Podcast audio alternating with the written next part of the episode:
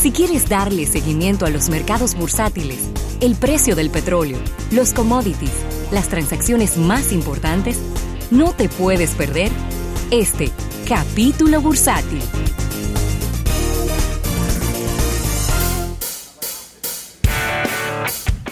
Y agradecer a nuestros amigos del Banco Popular, el Banco Popular a tu lado siempre, Ravelo. Y la economía mundial está complicándose, ¿eh? Todavía un poquito más. Mira, y yo no sé ni cómo, ni cómo analizar y cómo recibir esta, estas declaraciones de Christine Lagarde, que todavía, todavía es la jefa del Fondo Monetario Internacional. Claro, porque eso es como en octubre que ella va para Europa, para el Banco Central. Sí. Pero donde prácticamente ella tiene un pie afuera. Y entregando. Ella tiene un pie afuera. Y ella está diciendo, Rafael, en este momento, que debieran los bancos centrales y los supervisores financieros debieran deben proteger a los consumidores, pero también deben de estar abiertos a la innovación. Y cuando hablo de innovación, se refirió a las criptomonedas. Pero que no, no, las entiendo porque la cripto... Pero por eso, por eso lo traje, porque no se supone. Ella va para el Banco Central Europeo. Sí. Que ha sido una de las instituciones que más pared, que más freno le ha puesto, ¿verdad? Al tema de las criptomonedas. Y es natural. Y es natural. Entonces ella va para allá. Ella está en el Fondo Monetario Internacional que independientemente no tiene que ver con, ese tipo de cosas porque no es un ente regulador de la finanza de ningún país. además el Fondo Monetario Internacional al final del camino lo que le interesa es que le paguen. ¿eh? El Fondo Monetario Internacional es un pretamita. Sí, exactamente. Eso es lo que es el Fondo Monetario Internacional. Un pretamita. Es un pretamita, porque no es un banco. No. Es una institución que tiene dinero de los países más grandes del mundo y más ricos del mundo y que ese dinero se utiliza para prestárselo a los gobiernos de países que necesiten ese dinero para salir adelante. Entonces, al final de la historia, ellos lo que son es un pretamita en gran escala. Y ella es la administradora de eso. Claro. Pero ella va de ahí va para el Banco Central Europeo. No se ha quitado el chip todavía del, Fondo Monetario. Es la única explicación que le tengo. A o a lo mejor no le interesa el trabajo del, Banco Central Europeo y está soltando ese cartuchazo para que... Porque ella lo que es es candidata a presidente. A ella no la han puesto todavía. Sí, pero que ya... Acuérdate que eso tiene que ratificarse por el Parlamento Europeo en, en Bruselas.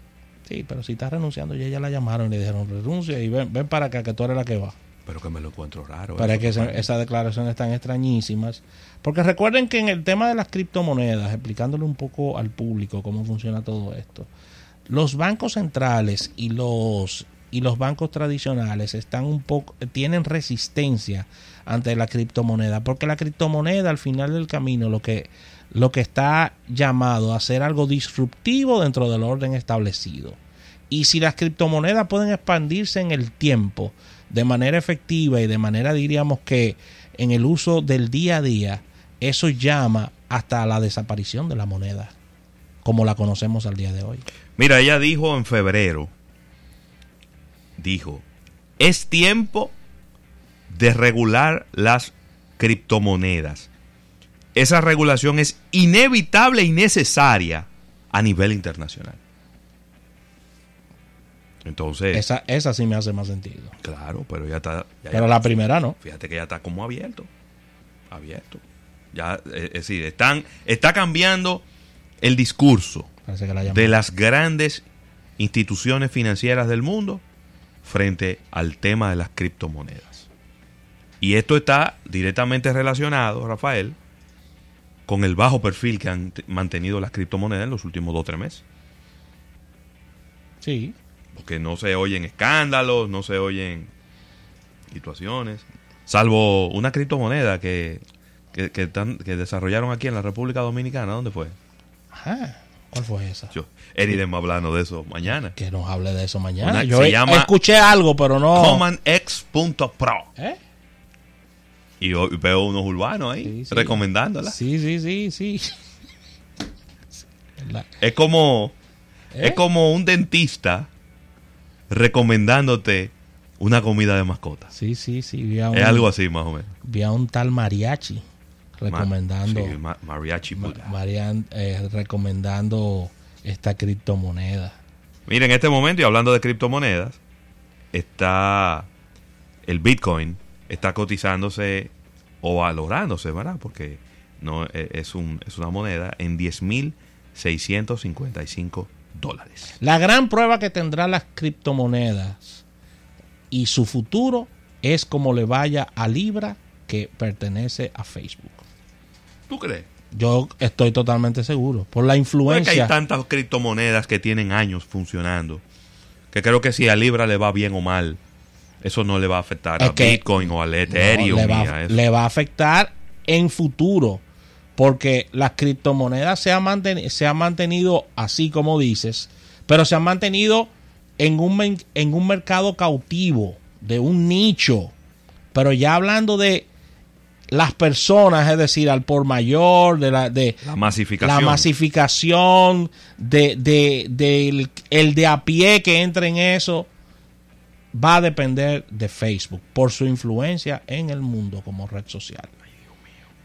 Mira, Ravelo, y moviéndonos al Reino Unido, los diputados británicos tomaron el control del Parlamento para evitar un Brexit sin acuerdo. Le tumbaron el pulso a yo creo que al final va a haber un Brexit sin acuerdo. Yo creo que eso no, no, se lo despinta a nadie al Reino Unido. Final de octubre. Pero, pero, pero la actitud de Boris Johnson fue de avasallar al Parlamento británico. Y parece que ellos dijeron, ajá, y entonces tú vas a avasallar al Parlamento británico cuando el Parlamento británico es el primer poder del Estado. Y tú vas a venir aquí a avasallarnos a nosotros. Entonces ahí se pusieron de acuerdo, no importa de qué partido eran. Y le ganaron. Como por 27 votos le ganaron en, la en, la, votación. 328 votos a favor y 301 votos en contra. Recuerda que internamente al partido pertenece el mismo Boris Johnson.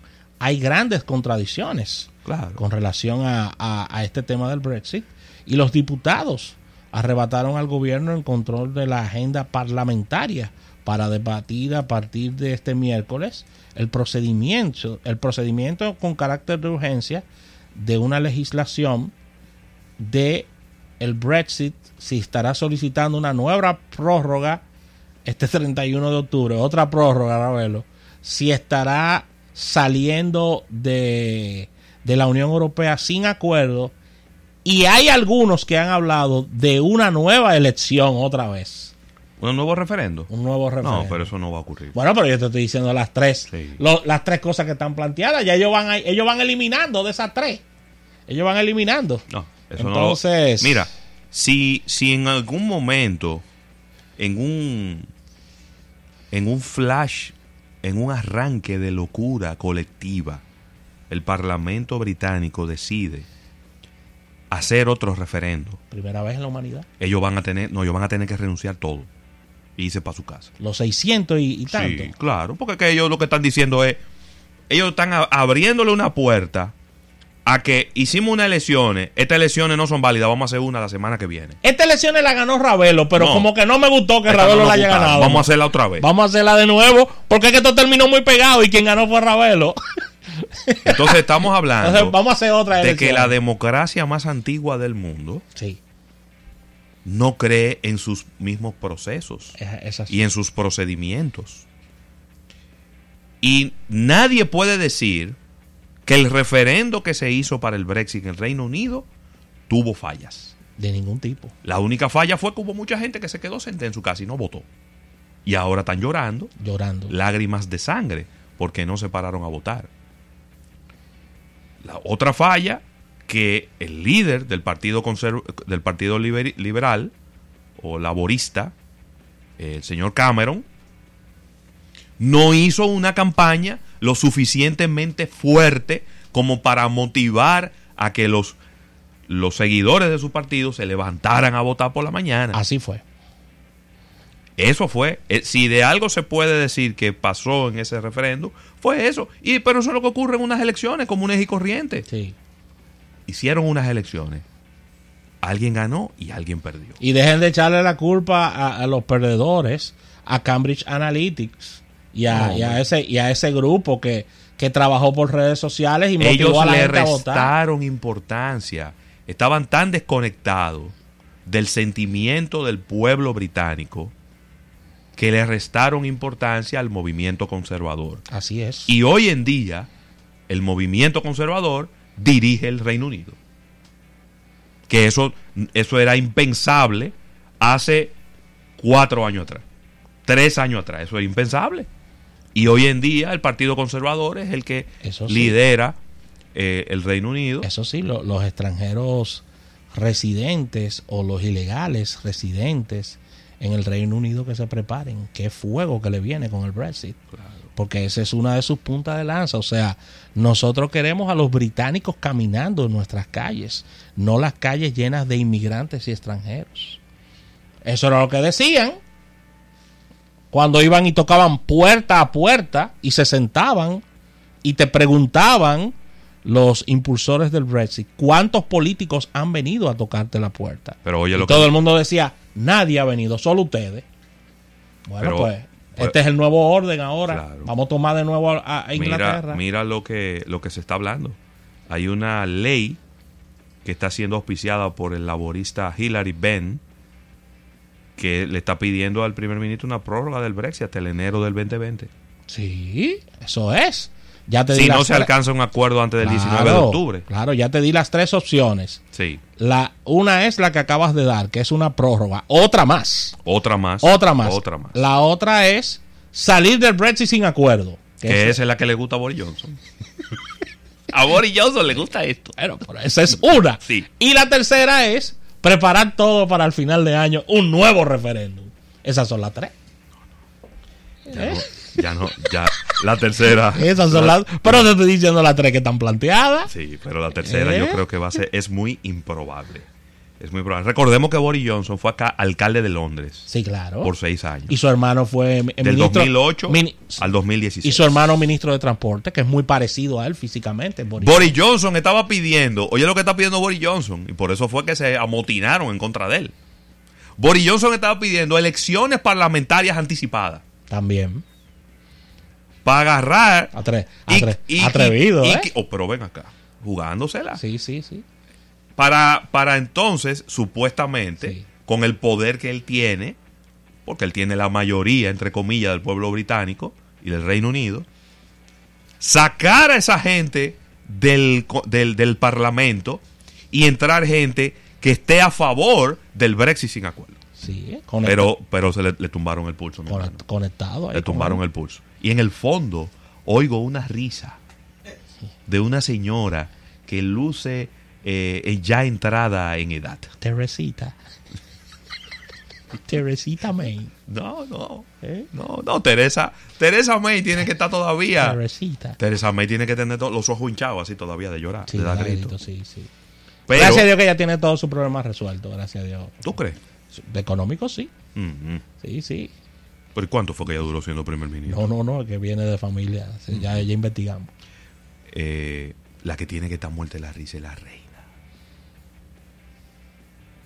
Porque si, ese, si eso hubiera, si esas elecciones anticipadas hubieran pasado, y si ese Brexit sin acuerdo pasa, y todo eso que quería hacer Boris Johnson, a ella le iba a coger colita. Ella iba a coger colita. Ella iba a coger colita. Ella iba a coger colita de eso, porque ella le dijo que sí a él. Y, si bien es cierto que la reina siempre le ha dicho que sí al primer ministro cuando va a pedirle algo, porque eso es simplemente un requisito, eso es algo completamente decorativo.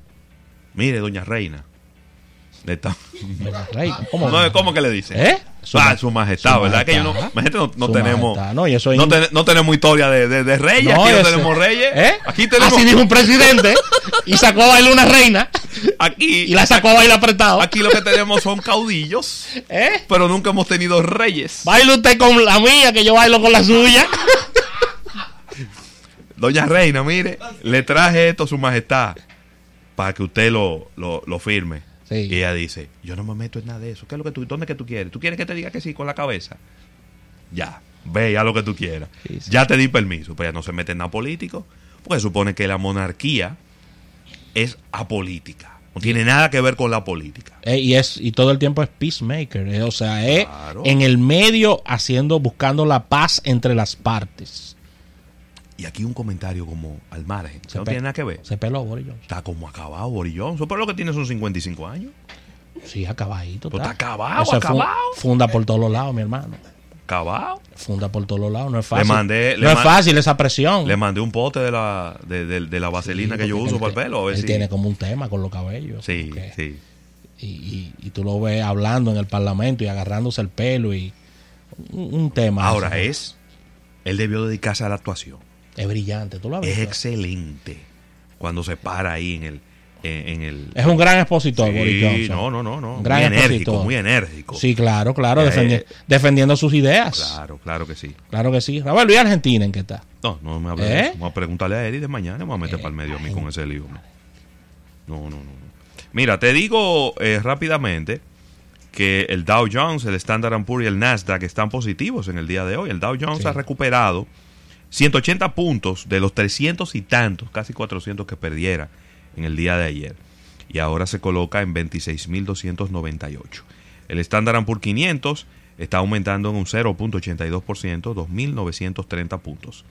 Mientras que el Nasdaq aumentó un 1.07% y ya está ahí en las puertas de los 8.000 puntos, 7.958. El petróleo se montó en el ascensor y le dio para arriba, para la azotea. 2 dólares con 55 centavos aumentado de golpe en el día de hoy. Un 4.73%. Y ahora se coloca en 56 dólares con 49 centavos, que es muy parecido al precio del petróleo la semana pasada. Es decir, la semana pasada, para el martes, miércoles, era ese precio que teníamos. Lo único que a partir de ahí empezó a bajar y en este principio de esta semana también empezó a la baja, pero ahora volvió y recuperó todo lo que había perdido durante esta semana. Es decir que... Bueno, tus predicciones para este viernes entonces, no me lo baraje mucho. No, las predicciones para este viernes son The Refrigerator. Ay, el congelador otra vez. El congelador de nuevo.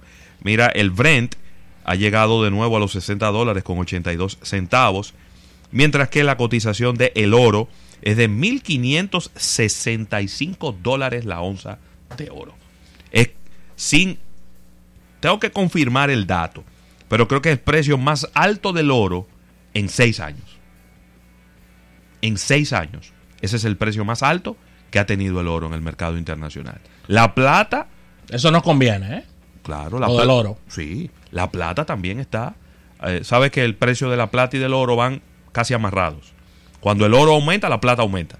¿Cómo va la plata? Si el oro baja, no, no lo tengo aquí. No, no tiene la plata. Pero vamos, espérate, buscarlo porque tú estás aquí. The silver. Sí, eso está aquí. Hay unos hay commodities. La plata aumentó un 1.14% y cuesta 19,50 la onza de plata. La onza de plata. Sí. Ahí está. Por eso que me gusta la plata y no me gusta tanto el oro. Así mismo. De 1500 a 11. Muy bien. Mira, Ravelo, ya para cerrar por mi parte, esto era prácticamente un anuncio. Solo se estaba esperando el monto, ¿eh? Atención, luz. Y es que YouTube, YouTube, ¿eh? Estará pagando una multa de 170 millones de dólares por recolectar datos personales de los niños. Sí. Ya habíamos hablado de eso aquí en el programa. Y la Comisión Federal de Comercio de los Estados Unidos eh, le, le coloca una multa a los amigos de Alphabet por, oye, oye el título, abuso de poder al recolectar información de menores para ofrecer servicios de publicidad a empresas de juguetes. Así que Google, y lo llevaron suave con la multa, ¿eh? porque son, eso es 170 millones, eso es caja chica, eso llamaron una secretaria ya en, en Silicon Valley dijeron, mira, llegó algo ahí, una notificación. No pasa la tarjeta. pasa la tarjeta para que se cobren eso y... Porque 170 milloncitos o no. Así que ellos estarán pagando 170 millones para resolver estas acusaciones de violo de las leyes federales de los Estados Unidos para recolectar o que se recolectó información sobre niños para estas, estas informaciones vendérselas a los principales vendedores de juguetes del mundo. El acuerdo con la FTC y la Oficina del Fiscal General de Nueva York, que recibirá 34 millones por su lado. Sí, coge adelante. 34 millones par, por esta multa, Ravelo. YouTube había sido acusado de seguir la, la navegación de quienes veían canales para niños y estudiantes mediante cookies sin consentimiento de los padres y usar datos para entregar publicidad, ya que los padres estaban muy curiosos de decir, oh, pero mira, mira la publicidad que le está llegando al niño. publicidad dirigida para él, precisamente. Y esto llamó muchísimo la atención. Y ahí está Ravelo. En su denuncia, el gobierno dijo que YouTube promocionó su, popular, su popularidad para ofrecer los servicios de compañías como Mattel y Hasbro, que están metidas en el lío. De cabeza. Y, y los niños eran entre 6 y 11 años, incluyendo el hijo de Ravelo, que también recibió esa, esa publicidad. esa publicidad de Mattel. él ve los videos con la cuenta mía de YouTube y a mí me llega toda la publicidad, me llega a mí. ¿Qué te crees? Hasta yo cogí colita del lío. Así que 170 millones, Ravelo, pero un problema, un problema muy fuerte de, de relaciones públicas y demás. La reputación de, la reputación de la reputación de brechador, eso no es fácil.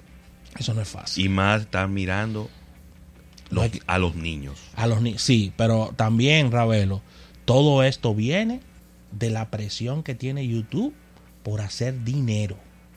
Claro. Eso es la presión, señores, por hacer dinero buscando la forma de monetizar esa red social. ¿Cuántos años tienen ellos haciendo eso? Y ahora, porque no entiendo. Así que con esta información cerramos este capítulo bursátil, dando las gracias a nuestros amigos del Banco Popular. Banco Popular a tu lado siempre.